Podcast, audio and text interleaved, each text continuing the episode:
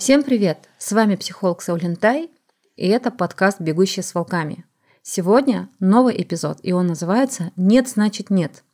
То есть это эпизод про границы. Если у вас iPhone, то вы можете найти приложение подкасты, оно уже встроено, и надо найти там подкаст «Бегущие с волками» и подписаться. Если у вас Android, то вы можете скачать бесплатное приложение Google Подкасты, либо использовать Яндекс Музыку. В приложениях слушать удобнее, вы сразу получаете новые выпуски, и там же можете слушать с закрытым экраном. Также их можно скачать и слушать даже без подключения к интернету. Для всех, кто уже подписался, пишет мне обратную связь, пишет мне приятные сообщения в директ, репостит, всем огромная благодарность. Вы меня мотивируете писать новые эпизоды дальше и дальше.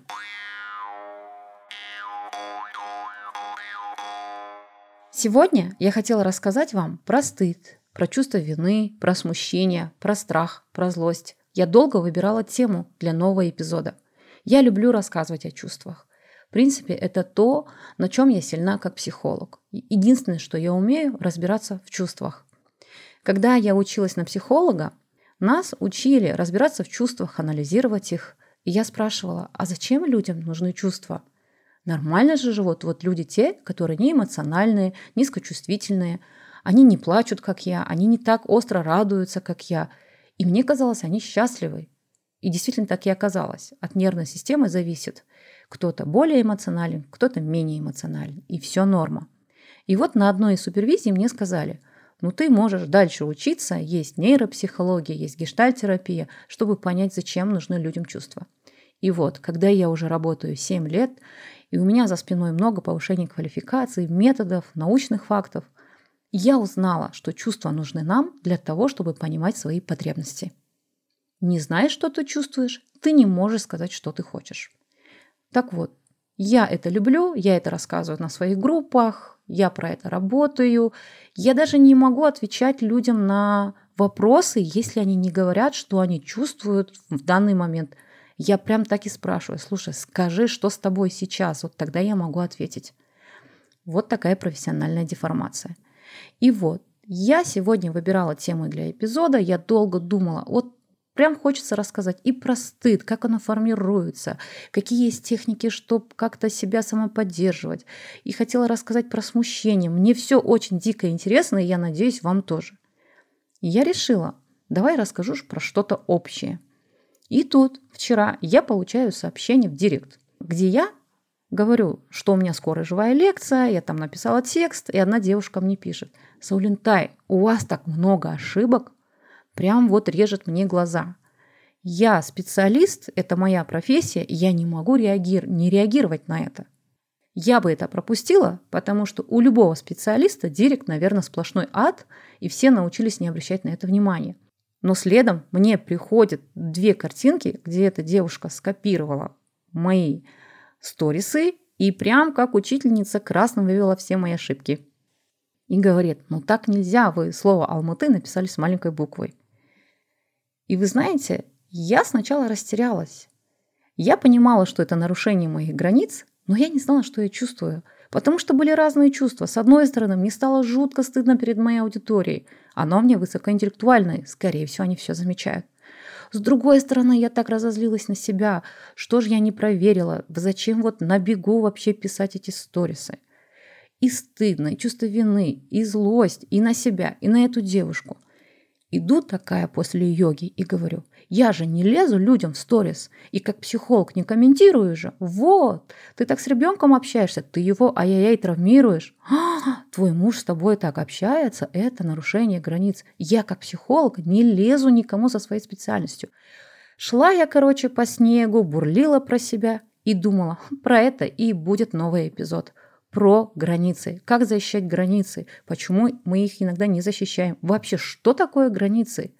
Они какие устойчивые, либо они такие плавающие, какие они? Давайте попробуем сегодня про это разобрать и разобраться. На нарушение границ у людей всегда разная реакция. Это либо злость, либо стыд, это либо чувство вины, либо страх, либо смущение, либо тревога, все виды эмоций можно чувствовать на нарушение границ. Сегодня поэтому я много буду рассказывать про разные чувства, как самоподдерживать, как саморегулироваться, что с этим делать. Возможно, этот эпизод вам поможет, чтобы в моменте не уходить в разрушающее чувство вины, стыд и страх и как-то себя самоподдержать. Я хочу начать вообще про границы. Многие примерно ощущают, что это такое, но не совсем понимают. Так вот, границы – это никогда не константа. Нет устойчивых границ. Все зависит от того, как вы сегодня себя чувствуете, как вы выспались, вообще какой эпизод жизни вы проживаете. Если вы проживаете какой-то травмирующий опыт, стрессовый момент, если вы заболели, у вас грипп, и у вас опухло лицо, но вам все равно нужно работать, заботиться о детях, конечно, вы остро будете реагировать на нарушение ваших границ. Но если вы отдохнувшая, какая-то вдохновляющая, вы любите весь мир и мир любит вас, конечно, у вас много ресурса. Экологично реагировать, не злиться, как-то поддерживать. Так что границы – это тоже понятие не такое устойчивое. И вот, если нарушают ваши границы, то вы уже опоздали. Потому что границы – это не там, где их защищают. Границы нарушаются там, где их совсем нету, либо их не ставили. Давайте разберемся. Границы нарушают во-первых, если их нет, вы опоздали, вы их не поставили. Второе, потому что иногда мы встречаемся с хамами, и это просто хамство. Разберем первый пункт. Если вы опоздали, то есть действительно вы иногда не можете понять, что здесь нужно было как-то границы свои ставить. Например, я психолог. И когда ко мне обращаются клиенты с Олентой, здравствуйте, как вам записаться на прием, я высылаю такой маленький постер, маленькую картинку, где написано, сколько стоит прием, какую предоплату нужно сделать, либо куда нужно оплачивать, что нужно иметь хороший интернет. Если у клиента, например, плохой интернет, то я не несу ответственности, мы останавливаем этот прием, и это еще за счет клиента. Вот. Если за сутки я сама отменяю прием, то этот прием за мой счет как психолога. То есть там свод каких-то правил, которые я годами выработала из-за того, что мои границы где-то нарушались, а где-то я тоже нарушала границы. То есть я не знала, когда я начинала работу психологом про такие границы. И сейчас они такие, знаете ли, устойчивые. Вот. То есть иногда мы не знаем, как мы на эту ситуацию можем отреагировать, поэтому мы эти границы не ставим. Что делать в таких случаях? В таких случаях как-то позаботиться о себе, сказать, я к этому не был готов, окей, в следующий раз я заранее буду говорить, что нужно делать. Вы не всегда можете заранее проставить границы. Это вообще невозможно. Границы возрастают с опытом. Например, если вы фотограф, и клиенты еще хотят занять ваше время после съемки, а вы это заранее не обговаривали, и вы к сожалению, нарушили свои же границы, то вы в следующий раз будете знать, ага, я заранее скажу, что после 12.00 я дальше не буду фотографировать вас. Это нормально, мы взрослеем, обретаем какой-то опыт, мы как-то ответственность повышаем. И вот вы замечали, есть в любой сфере профессионалы, ну, которые нам иногда не нравятся, потому что нам кажется, что они такие жесткие, они такие невоспитанные. На самом деле товарищи очень хорошо ценят свой профессионализм, свою жизнь, свои ценности и обычно говорят, ну, запишись к моему помощнику. Они знают, что их самый важный ресурс – это время, и они не готовы этой валютой торговать налево и направо. И у ребят четкие границы. Ну, как-то так. Чем выше ценность себя, чем выше профессионализм, чем выше вы растете как личность, тем четче будут ваши границы. Поэтому, если вы где-то не осознаете свои границы, ничего страшного, еще все впереди, вы их можете поставить. Второе. Границы нарушают, потому что иногда мы встречаемся с хамами. Хамство. То есть на самом деле вчера вот это вот сообщение мне в директ, это как раз-таки было хамством, потому что я не спрашивала обратную связь. Я не приходила, не говорила, здравствуйте, я вижу по профилю, вы специалист по грамматике, вы копирайтер, вы дизайнер, вы не могли бы мне вот посмотреть, а я вам буду за это платить. Я не ходила сама. Поэтому, когда это та критика, которую вы не просили, не требовали, но вам ее говорят, это хамство. Особенно если человек не является тебе ни другом, ни близким человеком, ни коллегой, да, потому что коллеги тоже могут друг другу там советовать, смотри, вот это не надо так делать, и это нормально. Это абсолютное хамство. Что делать, если вы столкнулись с хамством, которые говорят, ой, у тебя сегодня красивая прическа, а не то, что было до этого. это тоже нарушение границы, это хамство, потому что вы не говорили, слушай, как тебе моя прическа, как ты думаешь, это лучше, чем та была или сейчас лучше? Скорее всего, вы прическу обсуждаете со своим стилистом. И это тоже хамство, когда чужой человек приходит и говорит вам про это. Что делать? Первое. Защищаться любой ценой. Как только вы заметили, что даже ваш близкий человек становится чужим, потому что он хамит иногда, вам нужно защищаться. И ничего в этом плохого нету. Любой ценой. Что такое? Можно игнорировать, можно сказать, да, ты прав, можно превратиться в серый камень и сказать, да, но ни в коем случае не рекомендую доказывать им обратное. Говорить, да нет, что ж ты такой токсичный, давай мы с тобой разберемся, кто ты такой. Если бы я вчера на моем примере повелась бы на эту мою читательницу и пошла бы там ей лечить ее как психолог, вот зачем вы нарушаете мои границы, я у вас не спрашивала, то это получается бы, я как раз-таки повелась бы за тем, что она на самом деле хотела. Она хотела очень сильно моего внимания. Но мое внимание сейчас, слава богу, стоит денег. Поэтому я написала, меня это не тревожит. Ну, спасибо вам.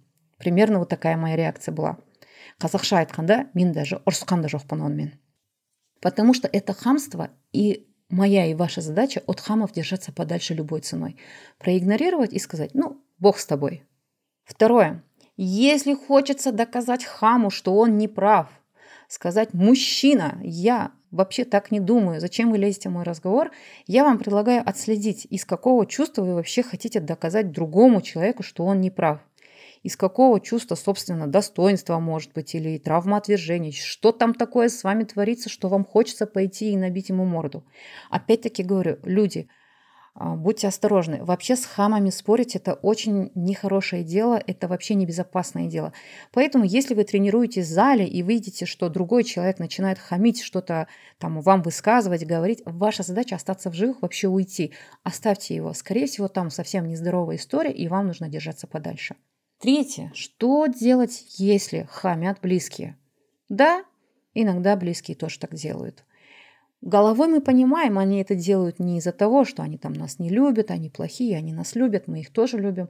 Ну да, иногда так бывает. Мало того, мы тоже хамим, мы тоже токсичные. Ничего человеческое нам не чуждо. Что делать, если это делает твоя мама, твой папа, твои дети, твои сестры, твои братья, твой любимый человек? Ну, во-первых, нести это психологу. Это всегда экологично, это всегда безопасно. Второе. Быть искренней. Говорить о своих чувствах. Сказать. Аселя, когда ты мне так говоришь, мне страшно. Либо, слушай, я начинаю злиться. Третье. Ты можешь дать мне время. Я сейчас подумаю, потом тебе скажу.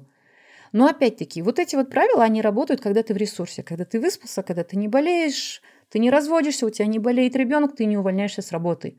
Но если ты там сам находишься в каком-то истощенном состоянии, скорее всего, ты на хамство ответишь тоже хамством. Ну что ж, это семья, всякое бывает. Семья на то и семья, потому что мы любим друг друга. Сегодня мы хамим, деремся, ругаемся, летят тарелки. Через два часа мы пьем чай, рассказываем сплетни и дальше живем. Как-то про близких не так сильно травмируют все равно, как про чужих. Потому что близкие, да, травмируют, но они же, сволочи, еще любят нас очень сильно. И мы их очень любим. И вот тут, скорее всего, еще спросите, Саулена, а что теперь делать? Не помогать? Всем хамить?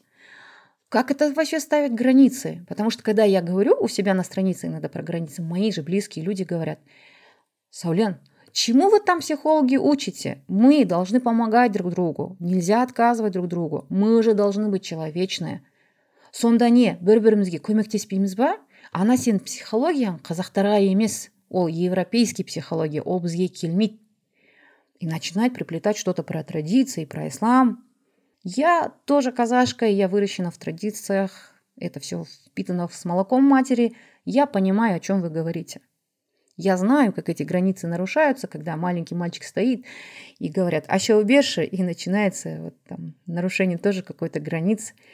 Я со всем этим с принятием отношусь, я это все люблю. Но давайте я попробую сегодня вам разобрать действительно, что делать, что не помогать, отказывать, быть каким-то там квазимодой, который ни с кем не общается, что ли. Нет, ребята, мы все люди, мы все эмпатичные, мы здоровые, и мы действительно помогаем, мы не отказываем. Но если у тебя есть изобилие и если у тебя есть ресурсы. Тогда вообще нормально. Но если ты сам истощен, как я сегодня говорила, то это уже отрывать от себя куски. Поэтому как? Помогать, быть полезным, хорошим, добрым – это нормально. Из изобилия. Например, у меня есть лишних 100 тысяч тенге. Я удовлетворяю свои потребности, я заранее отложила деньги на обучение своих детей, на лечение своих зубов, там, на целый январь. И тут меня там приглашает подруга, либо мама, либо там кто-то говорит, Солен, можешь помочь там, дать мне 50 тысяч тенге? Скорее всего, я дам. Ведь у меня же все потребности мои удовлетворены, я из изобилия помогу. Либо когда подружка говорит, ты не могла бы посидеть с моей дочерью два часа, а я в баню хочу сходить.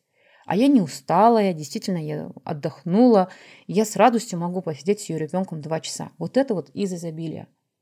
И это нормально. И обычно, на самом деле, люди так и делают. Мы все очень эмпатичные, мы добрые. Мир, на самом деле, намного добрее, чем нам кажется.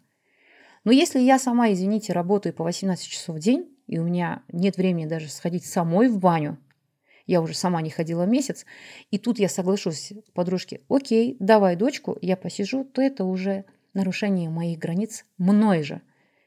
Мне нужно сказать, нет, ты знаешь, я сама не ходила, я сама с тобой схожу. Давай найдем там для твоего ребенка другого человека. Так вот, ребята, нарушение границ – это когда у вас нет ресурса, но вы все равно соглашаетесь, чтобы помочь, чтобы быть добрым, чтобы показать свою любовь. Это плохо. Вот так вы можете примерно контролировать вообще ваши границы. Кстати, хочу разобрать такой пример. Нам часто говорят, ну мне часто говорят – вот же раньше жили в квартире по 20 человек. Вот, у меня папа жил в городе, и все родственники через него проехали. Я знаю, у меня у самой есть тетя. Тетя Нурош, привет. Мы все через ее квартиру в город вообще перебрались. Либо говорят, вот, раньше, помните, мы все друг другу помогали, жили в одной квартире, в одной юрте, а шашлык кезінде, соғыстың кезінде, совет үкіметінің кезінде. Да, ребята, так было. Вы знаете, иногда есть режим выживания – когда безопасности что-то угрожает. И тогда уже не до границ. Тогда уже действительно и хлеб один, и квартира одна, и мечта одна, и цель одна, и одна идеология у всех. У всех цель выжить. Тогда уже не до границ. Тогда нужно выживать. А мой сегодняшний эпизод – это про людей, которые живут, творят, там, про амбиции. Вот. Поэтому, если вы сейчас хорошо живете, то вам не нужно квартиру заселять 20 человек они тоже могут сами как-то решить этот вопрос. Вот примерно как. Поэтому, когда мне говорят, бурунда, мы так жили, я говорю, вы не жили, вы, скорее всего, выживали.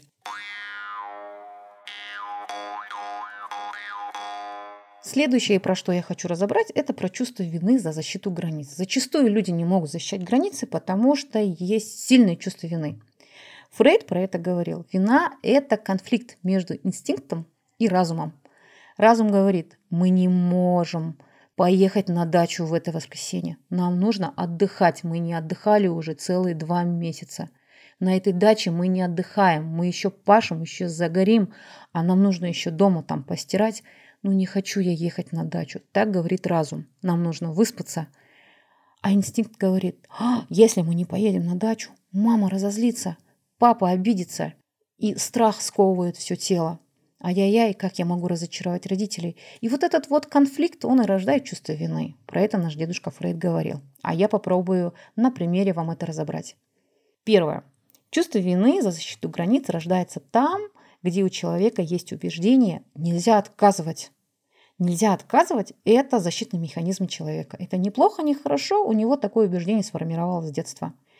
Например, мой пример – я когда была маленькая, у меня дядя служил в Германии и в России, и он зачастую нам каждые 3-4 месяца присылал много сгущенки. И мама говорила, иди, неси нашим родственникам. Я такая была маленькая, я так хотела эту сгущенку сама съесть. И говорила, мама, я не хочу. И мама говорила, нельзя, нельзя отказывать, надо делиться.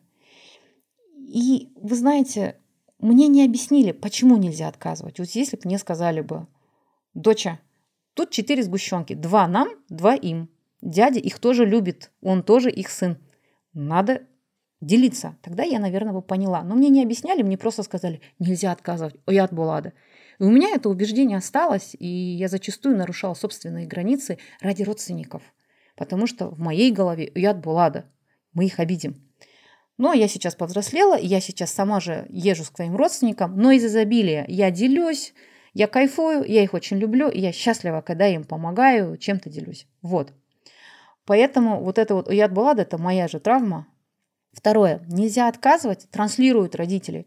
Вы знаете, например, мама отказала в папе, мама сказала нет, а папа на это сильно разозлился, сильно обиделся – и тогда ребенок понимает, ой, оказывается, отказывать это плохо, это приводит к конфликту.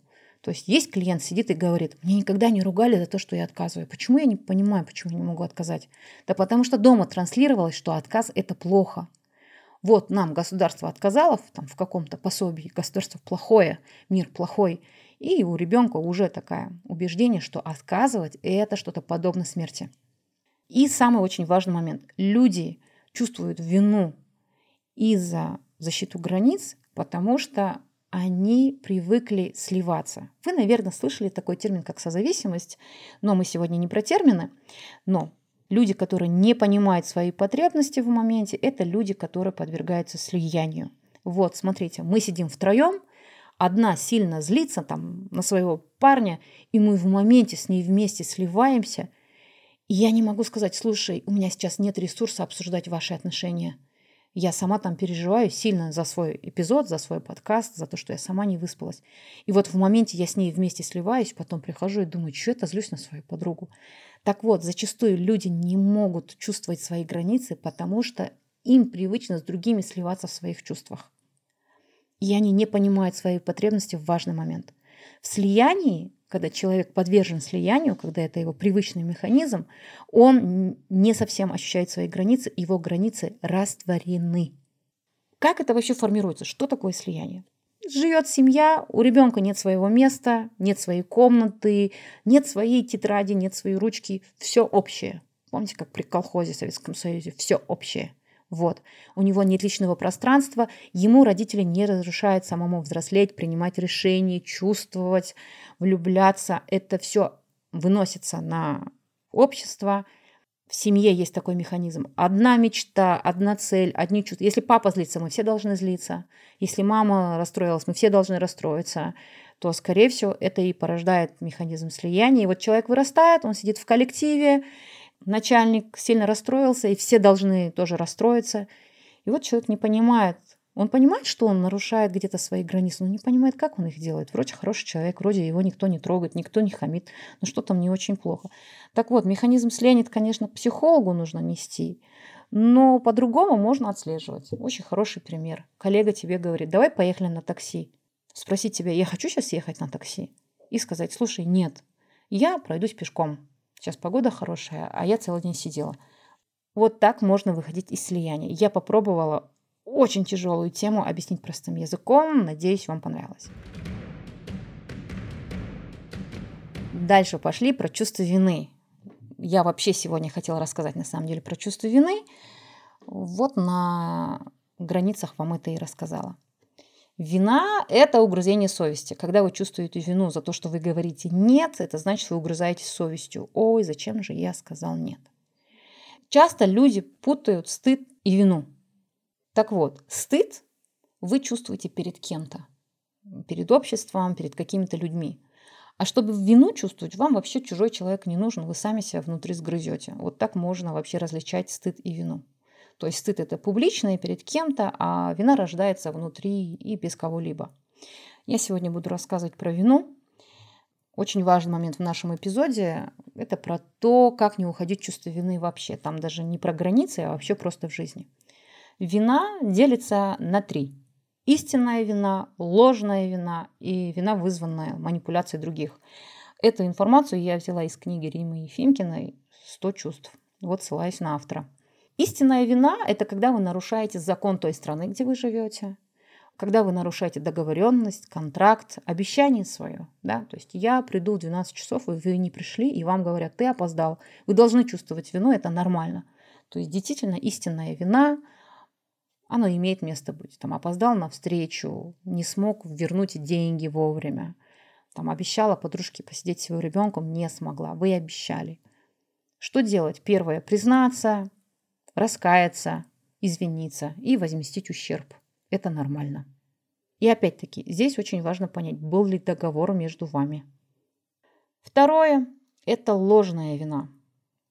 Обычно ложная вина, вы знаете, это перед чем-то несуществующим. Например, там перед мертвым родственником, да, я чувствую себя вину за то, что там его нет, а я как-то недолюбила его, недосказала ему что-то. Ну, такая экзистенциальная вина бывает. Например, идет война на Украине, либо идет война между Палестиной и Израилем. И люди чувствуют вину за то, что там же гибнут люди. Как я могу здесь транслировать радость, счастье, любовь, делать прогревы к своим каким-то продукции, вообще ходить на дни рождения – я вам сейчас примерные, актуальные такие примеры сказала, по которым ко мне обращаются мои клиенты. То есть там мусульман убивают, а как я здесь могу вообще есть, покупать себе телевизор, когда там такое? Но человек понимает, что это вина вне его какой-то ответственности, вне его сил. И это называется психотерапией ложной виной. То есть вы не виноваты, что там кто-то воюет, кого-то умирают, либо какие-то дети погибают. Вы для этого ничего не сделали. Вы в этом не виноваты. Либо если там родственник ваш умер, а вы не провели с ним время, это тоже ложная вина. Вы не знали, что он умрет. То есть это все вне вашей компетенции. Что с этим делать? Прям раскаяться и сказать, слушай, очень сожалею. Вы можете прям в комнате сесть и начать говорить, слушай, мне очень жаль, я так сожалею. Я очень по тебе скучаю. Мне очень жаль, что я время с тобой не провел. Мне очень жаль, что в вашей стране сейчас это происходит. И разрешить себе жить. Есть очень хорошая фраза у Хеллингера. Она говорится, мне очень жаль, но я еще поживу. Вот эта фраза, она прекрасная такая, разрешающая. А я еще поживу. То есть, например, есть вина там, у меня брат инвалид, я вот занимаюсь спортом, я хожу, я путешествую, я всегда чувствую вину перед своим братом. А он-то не может. Я говорю, домой прихожу, я вижу, что он сидит там, не может даже во двор выехать. Я так чувствую вину. Я не рассказываю, что я там от спорта кайфую, что я в следующем месяце поеду там в Алматы, в горы. И вот это надо себе разрешить. Не брату сказать, а самому себе в комнате, конечно, в идеале психологу сказать, слушай, я очень сожалею, но я еще поживу. Вот эта вот фраза, она разрешающая. Ребят, этот пример может кому-то не подойти, потому что у вас, возможно, появляется очень много чувств, но это к психологу. Нужно понимать, что в эпизоде какие-то техники, которые я вам даю, они не всем подходят сразу. Это очень важная ремарка. Третье, мое любимое. Вина, вызванная манипуляцией других людей. То есть это чувство вины без очевидной какой-то какого-то процесса. То есть я ничего не сделал, чтобы быть виноватым. Я не нарушал закон Республики Казахстан, я не нарушал какую-то договоренность, мы с тобой не договаривались, почему я чувствовать должен себя виноватым? Например, моя вина была. Я человек, я мама, которая всегда учится, работает, какие-то процессы, какие-то проекты. Я очень люблю эту активную жизнь. У меня зачастую была вина перед своими детьми, что я мало им внимания уделяю. То есть меня никто не винит, мне никто не говорит, ты плохая мама. Мне дети не обижаются. Я так себя регулировала, нормально же, они в безопасном месте. Но все равно это чувство вины было. То есть она без очевидной вины. Такой очень легкий лайфхак. Если вы ничего не нарушили, вы не понимаете, в чем вы виноваты, но вы все равно чувствуете вину, ребята, это подавленный гнев, это подавленная злость. Я вам предлагаю такой лайфхак. Скажите, я чувствую вину за то, что мало уделяю времени своим детям. И вместо слова чувство вины теперь поставьте слово «я злюсь». И у меня получится вот так. Я злюсь за то, что я мало уделяю время детям. И как только вы поменяете эти слова, как только вы подмените чувство вины на чувство злости, вы сразу поймете, в чем ваша потребность. Я, когда это поняла, я сказала, я чувствую злость за то, что я мало уделяю время детям, я сразу поняла, что-то там на самом деле со мной, потому что я там училась, работала, я старалась, а у меня, у меня даже на себя времени не было, там, на какие-то базовые свои потребности удовлетворить, например, поспать, там, не знаю, душ принять нормально, чай попить вовремя, как все люди, там, поужинать вовремя. Я так разозлилась, и эта злость привела к тому, что потом появилась у меня няня, я попросила помощи у бабушек, у их отца, и все сложилось. Вот, смотрите, чувство вины – это было подавленный гнев. Вот такой лайфхак вам. Вот я разозлилась, я потом сгрустила, я поплакала, и мы сразу решили эту проблему. Если не на моем примере, вспомните фильм «Дьявол носит Прада». Помните, я сейчас не совсем помню, как героиню зовут, а это новая секретарша, она пришла, и она всегда была виновата. И помните, она была виновата перед Эмили, перед э, первым секретарем, она была виновата перед э, Мирандой Кер. Ну, в общем, она была всегда виновата. Там, хорошо сделала, ее никто не хвалит. Плохо сделала, ты виновата. Хорошо сделала, тоже виновата. Плохо выглядишь, виновата. Хорошо выглядишь, тоже виновата. Она всегда была виновата. И очень важный момент, она не понимала, за что она виновата. Ведь ей никто не объяснял, ей никто не сказал. С первых дней, с первой секунды с нее начали требовать непонятно чего. Вот это очень хороший пример вина без очевидной вины. Она постоянно чувствовала, что она виновата. И помните, как только в конце она разозлилась, сидя в машине, она просто встала и ушла. Она сразу поняла, это не ее война, это вообще какие-то нездоровые процессы, вот, которые творятся в этой компании. Вот, это очень хороший пример, как человек не понимает, что на, на него навешивают много вины и чувствует себя плохо. Весь фильм, на самом деле, я переживала за эту героиню, потому что она там, помните, и с телефоном ходит, и не ест вовремя, отношения нарушаются. Хотя вроде все правильно делает, старается, там, не глупая. Вот это очень хороший пример. Посмотрите, вдруг вы тоже в жизни живете вот в такой же суете, тревоге и не понимаете за что. Я требую, я требую настоятельно, чтобы вы разозлились и всем дракарис. Вот такой вот эпизод у нас случился сегодня, Жахслар. Хочу закончить из своего любимого сериала. Такая есть фраза. Клиника. Есть такой сериал и есть такая фраза. «Доктор Кокс, помогите Джейн выйти из депрессии, пожалуйста». И доктор говорит, я обычно говорю нет, но сегодня я хочу сказать нет, нет. Вот. Это золотая фраза. Я своим детям так отказываю. Ну, вы знаете, вот мне иногда хочется быть хорошей мамой. И они говорят, мама, можно поиграть твоим телефоном? Я говорю, я обычно говорю нет, но сегодня тебе скажу, нет, нельзя моим телефоном.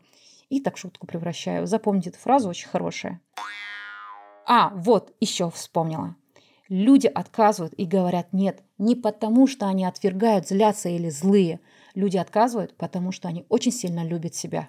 Я отказываю людям от любви к себе. Это очень хороший пример. Говорить нет, это очень по-взрослому. Я как психолог поддерживаю вас.